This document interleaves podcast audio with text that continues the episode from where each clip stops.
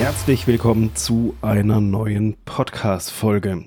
Wenn ich einen Podcast starte, muss ich den dann in allen möglichen Podcast-Verzeichnissen oder Anbietern, muss ich den da hochladen. Also zum Beispiel bei Spotify, bei Apple Podcasts, Google Podcasts, Stitcher, dieser, muss ich da jedes Mal hingehen und den Podcast da irgendwie auch noch hochladen. Das ist die Frage, die in dieser Folge beantwortet wird, weil das ist etwas, das angehende Podcaster immer und immer wieder fragen, weil ihnen das Ganze einfach nicht klar ist. Und deshalb möchte ich das mal ganz, ganz kurz ein bisschen erörtern. Um das Ganze, wer die Abkürzung haben will, um das Ganze so ein bisschen zu spoilern, nein, man muss es nicht. Es gibt natürlich Ausnahmen, aber die ganzen gängigen Podcast-Verzeichnisse benötigen keinen separaten Upload.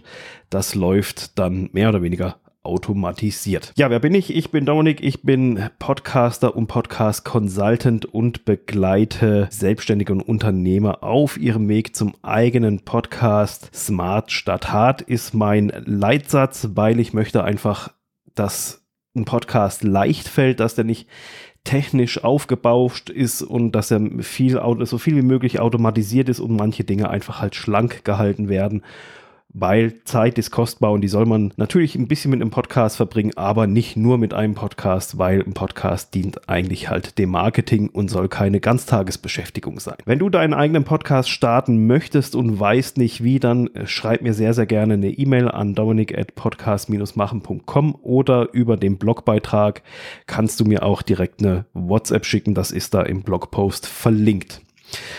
Also, kommen wir zurück zum Spoiler, dass man das nicht muss, sondern dass das Ganze automatisch abläuft. Um das so ein bisschen zu erklären, vorab erstmal, wenn du irgendwas an deinem Podcast änderst, wenn du eine neue Podcast-Folge planst, hochlädst, selbst wenn du das Audio wechseln willst oder halt die Podcast-Beschreibung änderst oder was weiß ich, den Titel irgendwie ergänzen möchtest, alles findet über deinen Podcast-Hoster statt.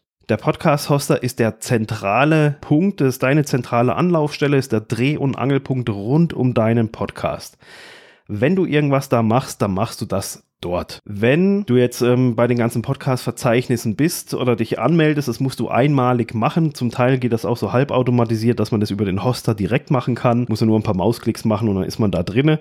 Bei den anderen muss man sich selber eintragen. Dann ist das ähm, eine einmalige Sache. Da muss man halt bei diesen Podcast-Verzeichnissen sozusagen sagen, hey, hier ist mein Podcast. Ihr findet den unter folgender Adresse. Und von da an schauen diese Verzeichnisse regelmäßig nach, ob es irgendwas Neues gibt an deinem Podcast, ob sich was geändert hat und dann aktualisieren die sich von ganz alleine. Auch wenn du eben was geändert hast, dann schauen die da auch, ah, okay, der Titel hat sich geändert. Beim nächsten Mal, wenn wir nachschauen, ähm, dann wird das in aller Regel wird das mit synchronisiert und mit neu aufgenommen.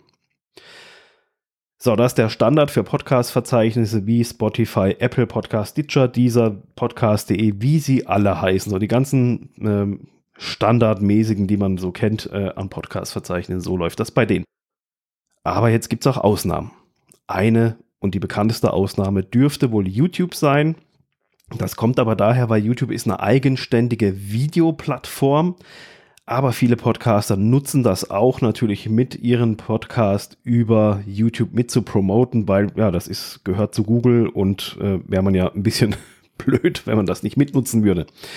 Und es ist einfach auch so, viele Leute hören Podcasts über YouTube an, weil sie halt dort ihre Abos haben, ihre, ihr Google-Mail-Konto, wo dann die Abos alle drauflaufen etc. Und somit kann man dann halt natürlich auch einen Podcast sehr, sehr bequem über YouTube ähm, abonnieren. Also, wenn du irgendwas ändern möchtest an deinem Podcast, dann mach das über deinen Podcast-Hoster, wenn du einen Podcast einrichtest oder wenn ich ihn dir zum Beispiel einrichte, dann ist das da alles mit drin, da wird er überall angemeldet und pipapo. Und wenn du eine neue Folge planst, dann machst du es einmal einfach über deinen Podcast-Hoster.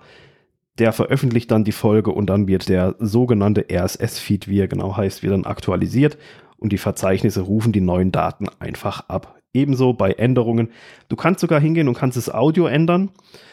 Also wenn du merkst, ah nee, die Tonspur ist doch ein bisschen doof, ich ändere die nochmal, dann kann man sogar die austauschen und die Podcast-Verzeichnisse synchronisieren das dann auch alles mit, dass die neue Datei da dann einfach abgerufen wird.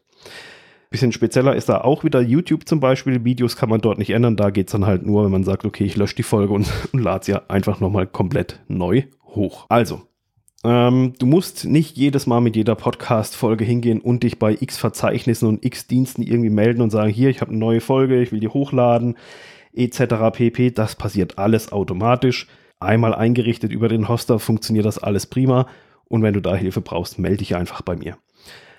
So, das war es auch schon äh, für diese Folge. Ich wollte damit einfach mal kurz ein bisschen aufräumen, weil das äh, eben so eine, so eine gegenwärtige Frage ist, die Leute immer wieder stellen. Klar, weil man es halt nicht weiß und weil das Ganze so ein bisschen suspekt ist von außen, wie das funktioniert. Also du siehst, das ist ganz, ganz einfach und ich wünsche eine erfolgreiche Woche, je nachdem wann du den Podcast hörst. Und bis zur nächsten Folge.